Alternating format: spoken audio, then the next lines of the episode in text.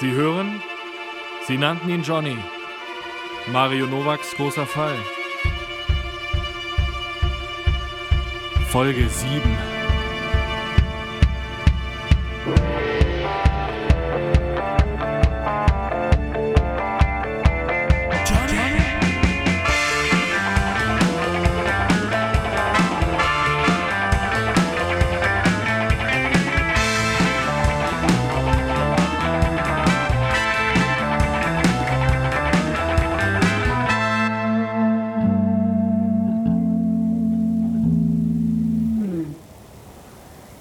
Johanna, was machst du hier? Mario, ich lebe hier. Woher kennt ihr euch? Na herrlich, ein Klassentreffer. Wir waren, wie gesagt, gerade aus Kärnten zurückgekommen. Bronco ging mir auf die Nerven. Diese Drecksfahrt ging mir auf die Nerven. Und Frankie ging mir auch auf die Nerven. Man verfolgte mich, da war ich mir sicher. Doch nichts ging mir mehr auf die Nerven als dieser geschissene Fall. Ganz Wien litt unter einer immensen Senfknappheit. Und alles lastete auf meinen Schultern. Ich stand den ganzen Abend bei Frankie und auf einmal kam die Staatsanwältin mit einer Begleitung um die Ecke, die mir nicht unbekannt war. Johanna Bergsteiger. Die Johanna Bergsteiger. Guten Abend, Johanna. Äh, Frau Staatsanwältin? Das übliche, Frau Kowalski. Wie immer bitte. Cola rum. Johanna, was trinkst du? Ja, Johanna. Äh, Was trinkst du? K- Kann ich dich einladen? Nein, Mario, nicht nötig. Ich hätte gerne einen Almweiß. Natürlich, Mario noch ein Gösser, nehme ich an. No, na. Wie meine Mama immer Wie sagt. geht's deiner Mama? Äh, oh, gut, danke. Äh, sie ist jetzt auch schon alt. Lebt aber noch alleine in der Straße ihres Bruders. Und? Du musst mir alles erzählen. Kocht sie noch so viel und so gut wie früher? Naja, ich sehe sie etwas selten, aber immer wenn ich bei ihr bin, dann macht sie mir eine, Pimpi! Frau Kowalski, Ihr Cola rum. Äh, vor kurzem habe ich deinen Bruder Gary getroffen. Er war da in einen Überfall verwickelt. Das Herr Ganze. Nowak? Sie plaudern heute Abend aber aus dem Nähkästchen. Darf ich erfahren, woher Sie Frau Bergsteiger kennen? Geben Sie mir eine Minute und ich werde Ihnen alles erklären. Aber sehen Sie es mir nach, äh, wenn ich zunächst um ein Anstoßen ansuche. Prost, Mario. Nora? Unmittelbar nach einem derart desaströsen Verlauf der Entwicklungen, was diesen verflixten Fall der Senfknappheit anging. Und am Abend noch ein paar Gösser, die eigene Chefin in Begleitung einer alten Freundin zu treffen, war für mich schon sehr viel. Was den Dingen dann die Krone aufsetzte. Und die Begrüßung lief ja augenscheinlich gut. Das waren die Einstellungen der Staatsanwältin meiner Person gegenüber.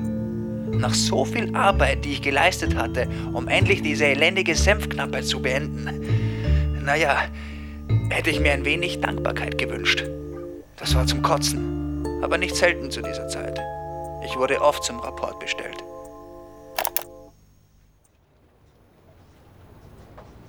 Herr Nowak, ich denke, Sie wissen, warum ich Sie herzitiert habe. Verraten Sie es mir bitte. Es fehlen schon wieder Berichte von Ihnen. Darf ich fragen, wieso? Ich werde das selbstredend nachholen. Entschuldigen Sie vielmals. Wenn das dann alles wäre, ich. Setzen Sie sich. Ich werde Sie nicht nochmal an Ihre Pflichten erinnern. Haben Sie mich verstanden? Jawohl, Frau Kowalski. Sonst noch was? Ich hätte ein bisschen Hunger. Ja, da ist in der Tat noch etwas. Es gab Beschwerden über Ihre Person. Oder besser gesagt, über Ihre Angewohnheiten. Die Beschwerden haben sich gehäuft. Ich könnte Ihnen gar nicht sagen, wer nicht alles schon ein abfälliges Kommentar über Ihre Freizeitgestaltung abgegeben hat. Moment mal. Merken Sie was? Es ist meine Freizeit. Und da mache ich, was ich verdammt nochmal machen möchte. Falsch, Herr Nowak. Es steht Ihnen nur dann offen, Ihre Freizeit mit von Ihnen geschätzten Aktivitäten zu füllen, wenn sich die Ausübung dieser Aktivitäten nicht negativ auf Ihre Arbeit auswirkt. Was wollen Sie? Ich habe alles unter Kontrolle. Das kann ich derzeit nicht beurteilen. also? Was ich jedoch beurteilen kann, ist die Häufigkeit der Beschwerden, die in den letzten Tagen um einiges zugenommen hat. Herr Nowak, man sieht Sie nicht gerne alkoholisiert am Schreibtisch.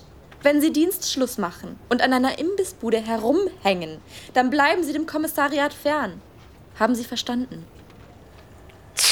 Imbissbude. Blöde Kuh. Das waren alles Teil der Ermittlungen. Frankie war ein wichtiger Informant.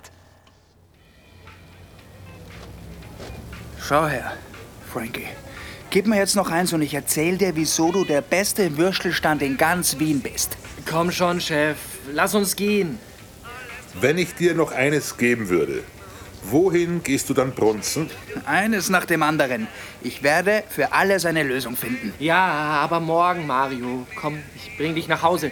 Es ist schon spät und wir haben morgen viel zu tun. Oh nein, Bronco. Der Abend ist noch nicht vorbei. Ganz Wien ist voll von Verbrechern, denen wir noch heute Abend das Handwerk legen. Na gut, Mario, eines für unterwegs.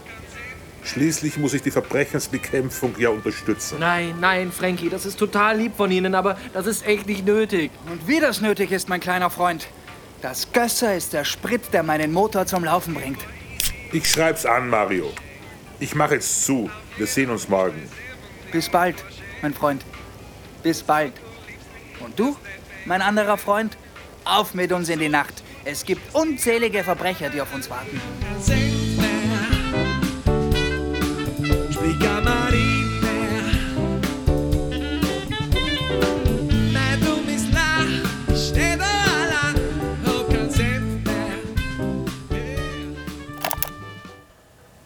Bronco war teilweise schon eine Art Bremse.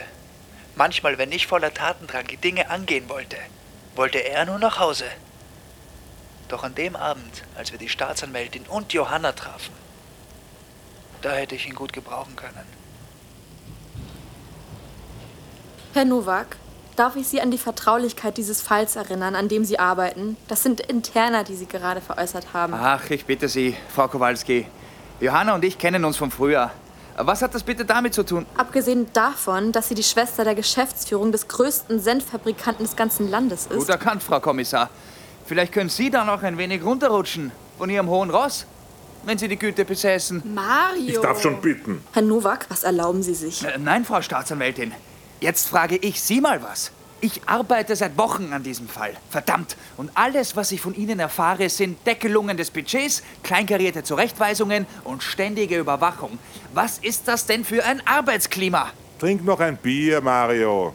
Beruhig dich. Nein! Oder ja.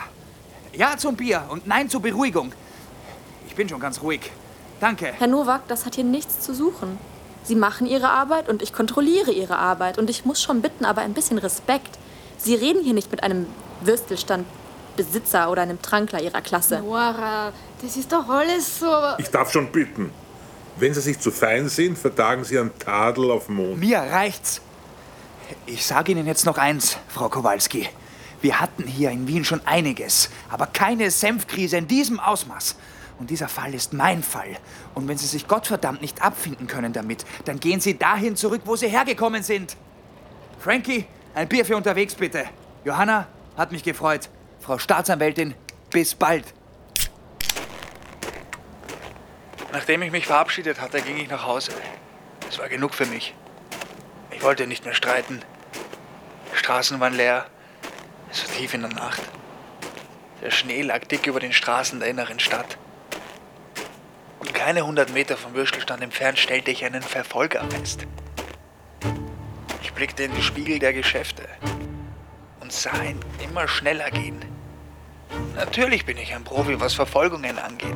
Doch erst musste ich sicher sein, ob er bewaffnet war. Ich ging schneller. Auch er ging schneller. Ich drehte mich um und hörte aus der Ferne eine krude Stimme Mario rufen. Mario!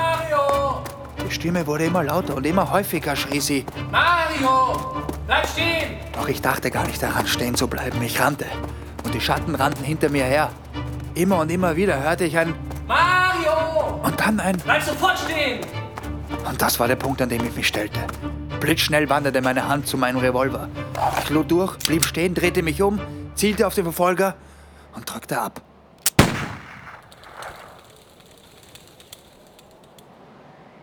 Mario!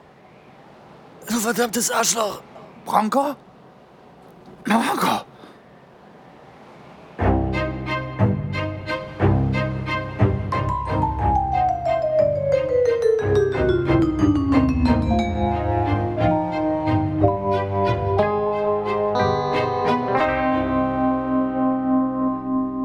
Diese Folge von Sie nannten ihn Johnny wurde Ihnen präsentiert von Stute, das Studierendentheater.